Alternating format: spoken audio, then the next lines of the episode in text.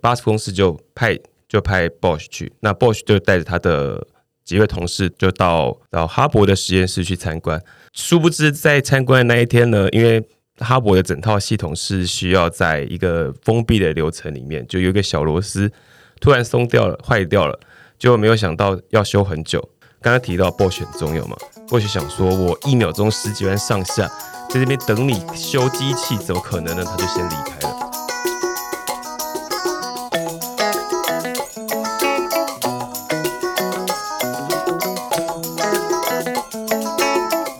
Hello，大家好，我是宝某，我是史实，欢迎回到花语万物。最近这个礼拜最热门的话题应该就是奥运了吧？就是感谢台湾的奥运选手，就带给我们非常多精彩的、精彩的回忆、精彩的赛事。从开幕式开始，我就觉得很感动。嗯，记得好像是上礼拜五吧。就开幕式那一天，台湾的选手要进场的时候，然后日本的 NHK 主播竟然在介绍台湾的时候，就直接说这是台湾队，而不是使用奥运会的那个中华台北。我觉得今年的奥运看起来，整体看起来不知道为什么，不管是台湾赢也好，或是日本赢也好，或是韩国赢也好，大家都会互相去恭喜其他人，或者甚至是到其他人的 IG 上去。去感谢对方，感谢各国的选手带给我们这么精彩刺激的赛事。那昨天晚上看见戴资颖打进了女单的决赛，哦，恭喜她！再就是羽球的双打，对男双就进来打进了，就竟然打到了金牌，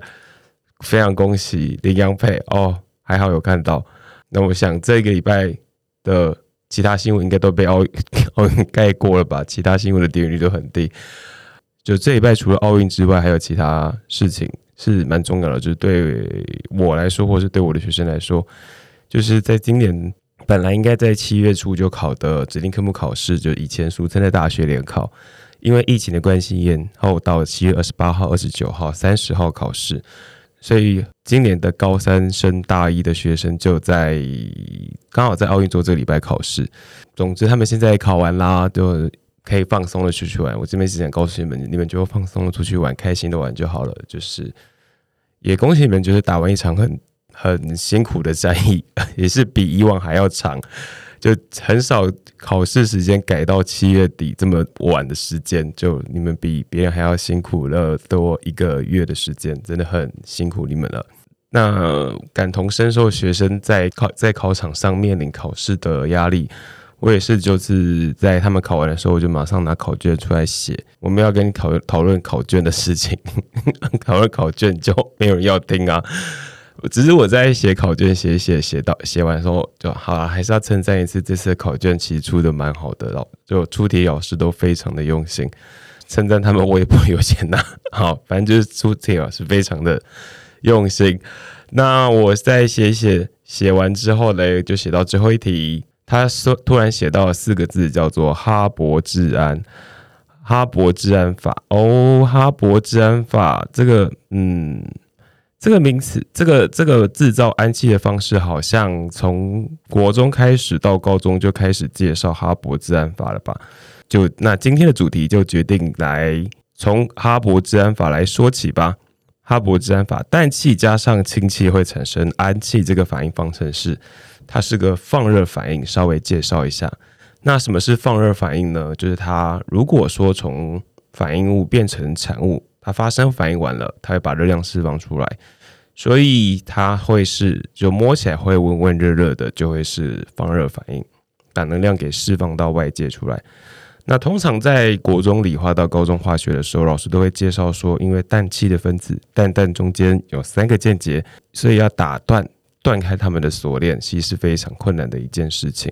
当时要制造出氨气是非常，氨气就是阿莫尼亚，就是制造这个东西是非常困难的，所以不但要使用高压，还要使用高温，然后还要找催化剂，呃，然后嘞，好，就就介绍到这个地方。那其实我觉得，这为什么要特别介绍哈勃自然法？是我自己在教书这么多这么长的时间来的。如果要我举一个我很喜欢的方程式，我大概也是会举出氮气加氢气变成氨气这个反应方程式吧。虽然组成的物质都很简单，但是它却大大的改变了我们的生活。大大的改变该怎么说呢？这个就要从随着工业革命在十九世纪的欧洲展开，那生活环境跟素质都大幅的提升，导致人口就急剧的上升。那人口急剧上升，面临到的第一个问题就是粮食就会渐渐的不足啊！就人生出来了，可是没有食物该怎么办嘞？除了农业革命之后的耕种技术会越来越好，经过长时间的密集耕作之后。就算再肥沃的土壤，再肥沃的土壤也会渐渐的失去它的肥力，严重的限制了农作物的生产的量。因此呢，在早期的农民，他们会在耕种数年之后，就被迫去空一年去栽种其他的物质来恢复肥力的作物，必须要让土壤恢复它的肥力，才可以保持农产品的品质。这种方法叫轮作。然而，在工业革命之后，德国的化学家叫 Justus von Liebig，就李必希仪器里面有个叫李必李必氏冷凝管，不是他发明的，但是是因为他的，因为他而慢慢的有名。他在一八四零年的时候呢，氮肥跟磷肥的化合物是植物生长的必需元素。他在当年的时候提出了有机化学应用在农业以及生理学上，就是农业化学了。慢慢的，大家会知道说，哦，事实上是我们是需要这些。需要这些营养元素，就是除了它的必需元素之外，还有一些营养。这个我们在第第四集的种植内容上有提到过，说就植物需要的三大营养元素叫做氮、磷、钾。那这边可以再多提一件事情，就是有一个理论叫做破水桶理论，就是植物需要的营养呢，就像是一个水桶的木板。那如果说其中一个木板比较低，它如果破掉了，那就会因为这个营养元素不足，导致它也无法让其他的元素，就算其他元素再丰富，也没有办法让这个植物长得很好。就是各个营养元素是缺一不可的，只要缺少一个，就没有办法吸收，就是没有办法。我假设缺氮肥，我就无法同时吸收到我需要的磷肥跟钾肥，所以大家就想要均衡的大量的供给植物这些肥料。在我们现在可以使用化工方法来合成这些物质，在十九世纪的时候是没有办法合成的，所以他们就只能从很多地方去找寻有没有这些矿物可以去当做肥料的来源。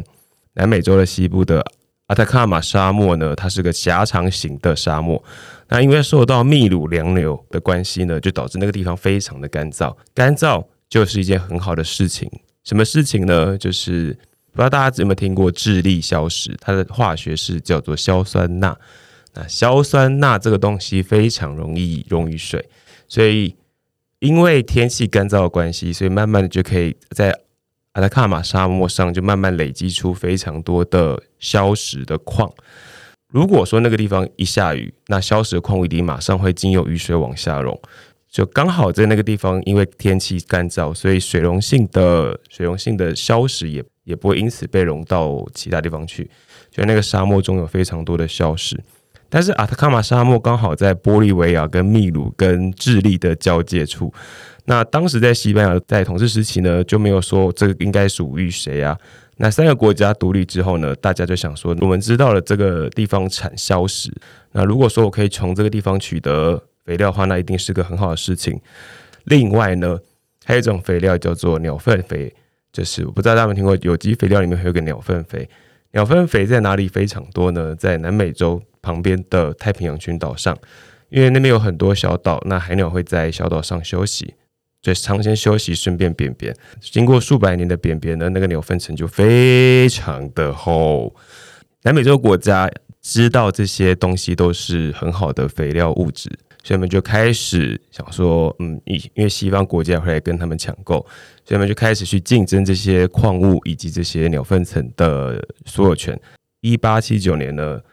秘鲁以及玻利维亚两国联合起来跟智利之间就发生了消石战争。那智利打赢之后呢，他就占领了大部分的海鸟粪层以及硝酸盐。就硝酸钠在阿塔卡马沙漠里面的硝酸钠，所以后来我们都会说硝酸钠是智利消失。那我们知道这些是一开始的时候，这些矿产从还从这些矿产，他们可以拿来当做肥料，但是矿产跟鸟粪总是有会挖完的一天吧。所以大家一开始的时候知道说，哦，这些东西好用，但我们国家的人口需要成长，那农作物需要增加，可是可矿物跟肥料会有开采会有用完的一天，所以大家就想到说，那我们一定要想办法去做出合成的肥料。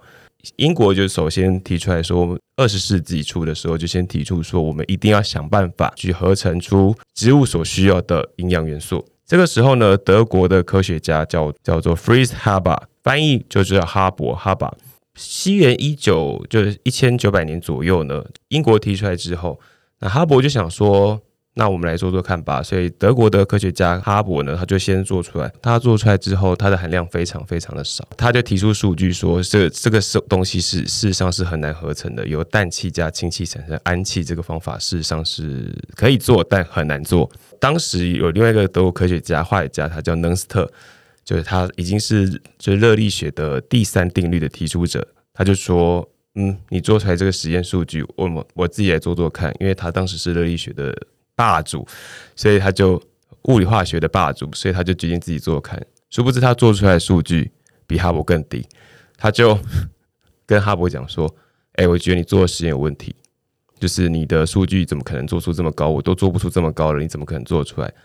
那哈勃听了也是，嗯，觉得很不爽啊，就是我要面子，就怎，就是哈勃也是个死要面子的人，就他敢在德国的化学年会前发表说他其实可以做出来，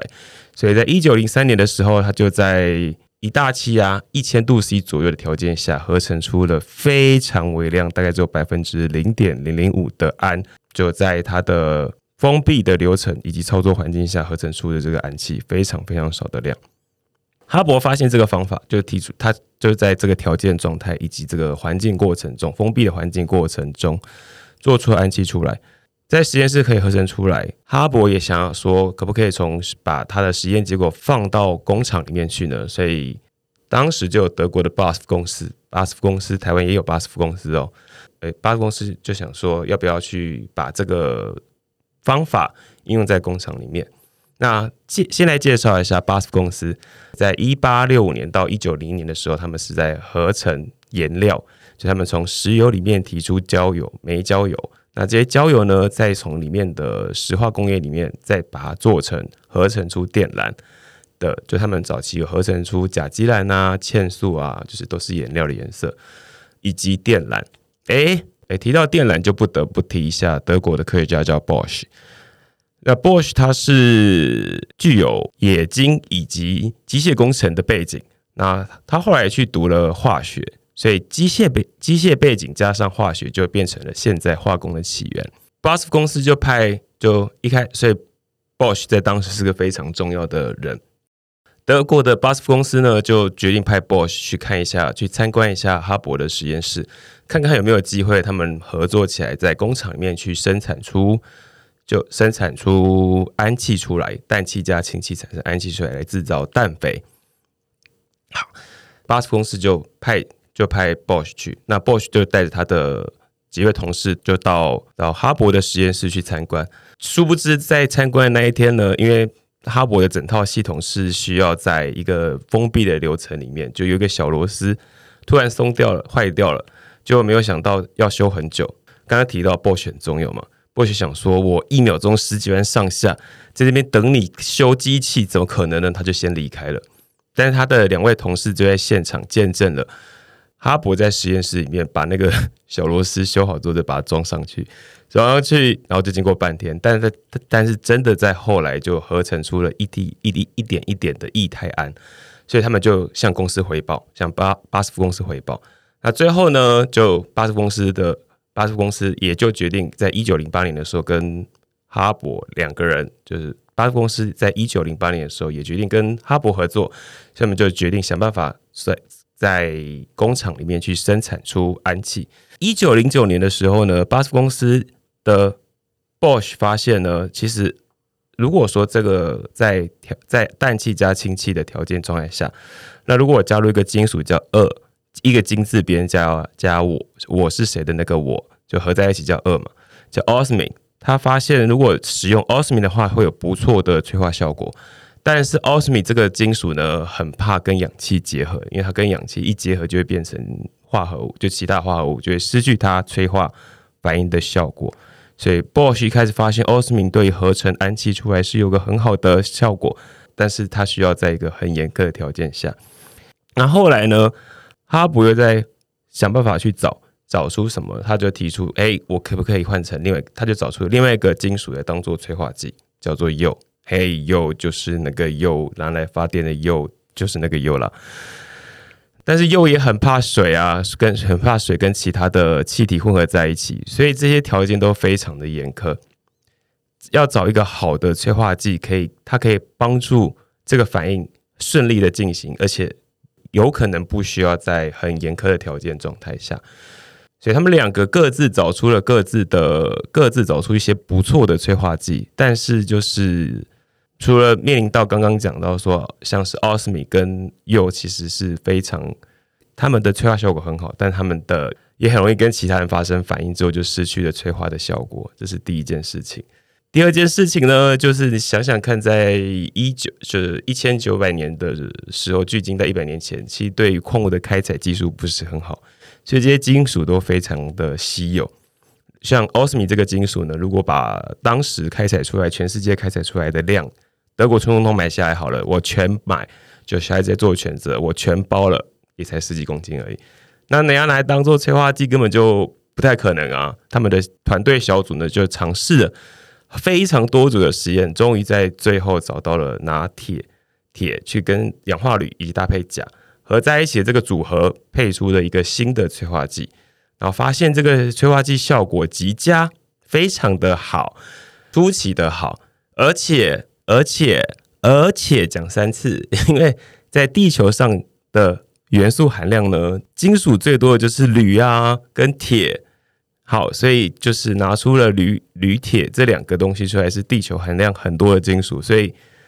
找到这么棒的组合，是地球上非常多含量的元素。诶，就他们就开始这一串后面的合成。那因为 Bosch 这个刚前面有提到说，它具有。冶金以及机械的工程，而且 Bosch 他们家呢，就是现在我们会说他们家开什么？开五金行，所以他就有这些对于机械的能力。他就想说，哈勃在先前条件状态下是在以大气压将近一千度的状态下做出来，那有没有可能我可以用高压的方式进行，把氮的键结给打断？后来 Bosch 就在他的的机械背景的条件状态下呢，就开发出了一套高压的系统。就是最后这两个人呢，互相帮忙，一个人找出方程式可以去进行反应，一个就找出了催化剂，然后最后再找出条件不错的条件状态下，最后可以在四百度 C 的状态下，大概两百大气压的状态下合成出氨气，氨气后来就可以当做我们的很好的氮的肥料来源。为什么我只提到氮呢？因为其他的元素都、其他的肥料都可以从其就可以从简单的矿物里面就合成出来，唯独就是氮气，绝大多数含量都在大气中，空气里面百分之七十八都是氮气，但是在土壤中的氮气含量少之又少。所以为什么氮肥很重要原因就是其他的肥料都可以靠开采或是合成就产生出来。但是唯独氮肥，它大部分都在空气中，所以哈勃制造出哈勃跟 Bosch 两个合成出一合作做出来这个氨气出来之后，人家就就美称这个方程式，竟然就是在空气中里面做小麦，因为有了这个方法，稻米跟小麦的产量大概可以增加八倍。这也就是后来为什么是呃一千九百年到现在两千二零二一年到现在。从原来人口大概只有十几亿的暴增，到现在可以有七十几亿，就有将近五倍人口成长，五倍，嗯，好，五倍，五倍的梗好像有点老，因为连稻米跟小麦都可以产生出八原来八到十倍的量，所以它就解决了人口的问题，嗯，但是解决人口成长的问题，因为农作物得。得到了它可以成，就得到了它需要的营养元素，但是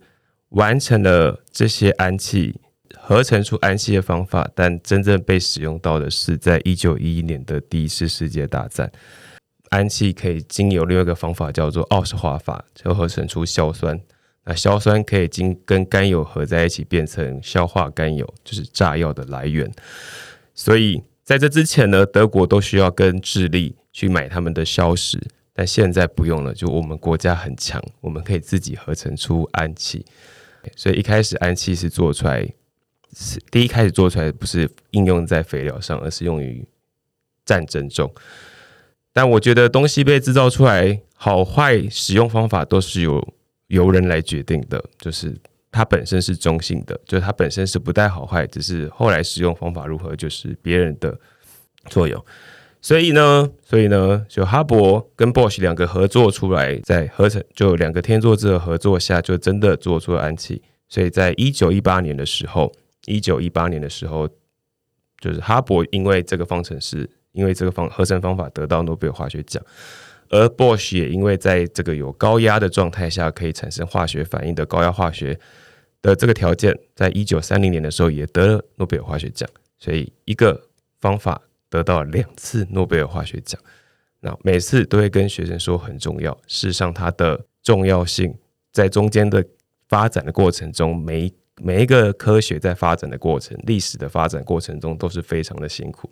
而且都是有非常多的机缘。就像是我们知道氮气跟氢气产生氨气，那氮气从哪里来？从空气来。那空气的氮气要怎么把它抓下来？但，因为空气里面还有。不是只有氮气，因为还有百分之二十一左右是氧气，所以在一八九五年的时候，那个时候才刚刚做出来气体的分流方式，就他们可以把空气不断的经过压缩啊、冷凝、压缩、冷凝、压缩、冷凝之后，就变成液态空气，由液态空气里面就可以找出氮气出来。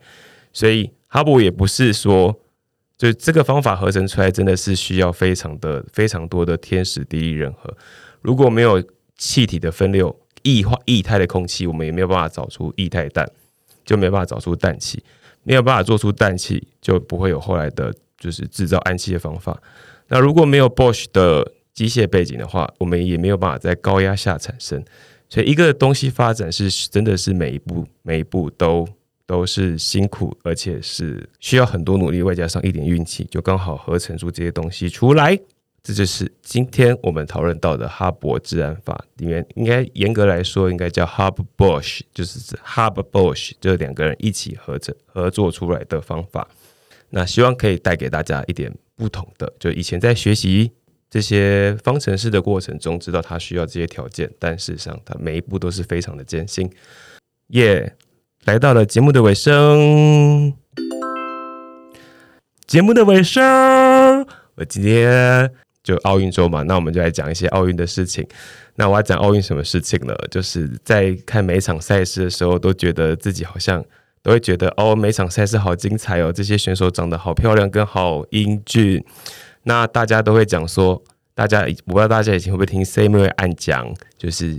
就是好，人家长得很漂亮。那如果男生长得很好看怎么办呢？男生如果长得很好看怎么办？在闽南语里面有人讲说叫“烟岛”，就是源头；客家话叫“眼岛”，就是他长得很很好看、英俊帅气，叫“眼岛”。眼岛就如果要称赞人家长得很好看，就是说哦，这个长得很眼岛。就还有呢，就会常听到说哦，就 常常会像昨天晚上看到。就李阳跟王琴两个的搭档打出了男单男双的男双的金牌的奥运金牌，那我们就说他们两个好相配哦。诶，这我在干嘛？发花痴吧？好啦，就是他们两个很相配啊。那如果说他们两个很相配，要大叫的时候就要怎么说呢？就他们两个好相配哦。翻译，他们两个一用啥 c o i n h e 看起来很相配，轻雄称。兄相称相配，所以就是说，哇，李阳跟王麒麟的搭配，这个搭配真的很相配。他们两个看起来，他们两个一用啥 coin hero 看起来青雄称很相配。好，这完全是在发花痴的一幕笑啊，对，一破那。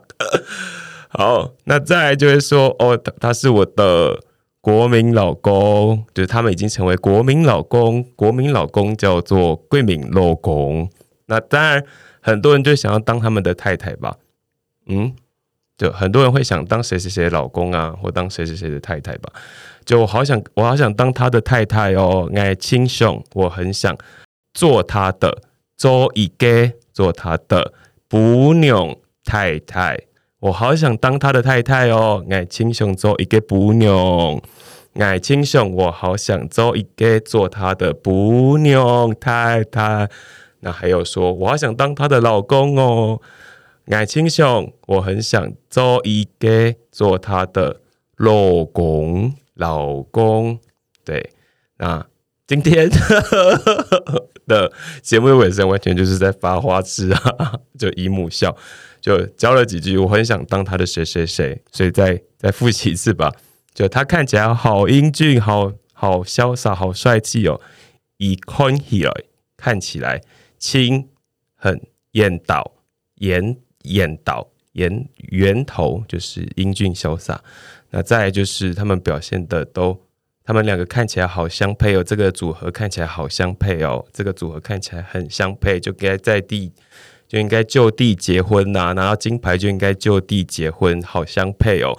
一六三 coin here coin here 金雄称他们看起来好相配哦，马上结婚吧。get get get 婚，我为什么要讲这种东西？因为昨晚上看到大家的 Facebook 就那边发言，或是在群组里面就说，他们看起来好相配哦，一用啥坤凯听亲雄称，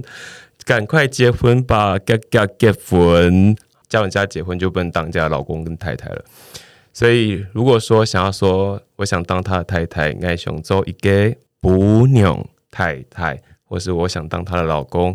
爱想做一个。老公，对，这就是今天的节目的尾声，耶！终于可以来发花痴。好，上这一集的时候应该已经快结束了吧？对啊，在应该会在八月二号的礼拜一的晚上。所以那我们今天节目就到这边喽。如果喜欢我们的节目，欢迎搜 Facebook 跟 i Instagram 搜寻“化育万物”，也欢迎你们跟我们互动。我是诗诗，我们下次再见，拜拜。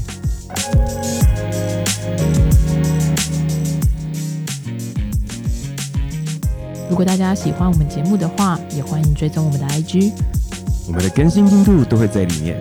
也欢迎传讯给我们，告诉我你想听。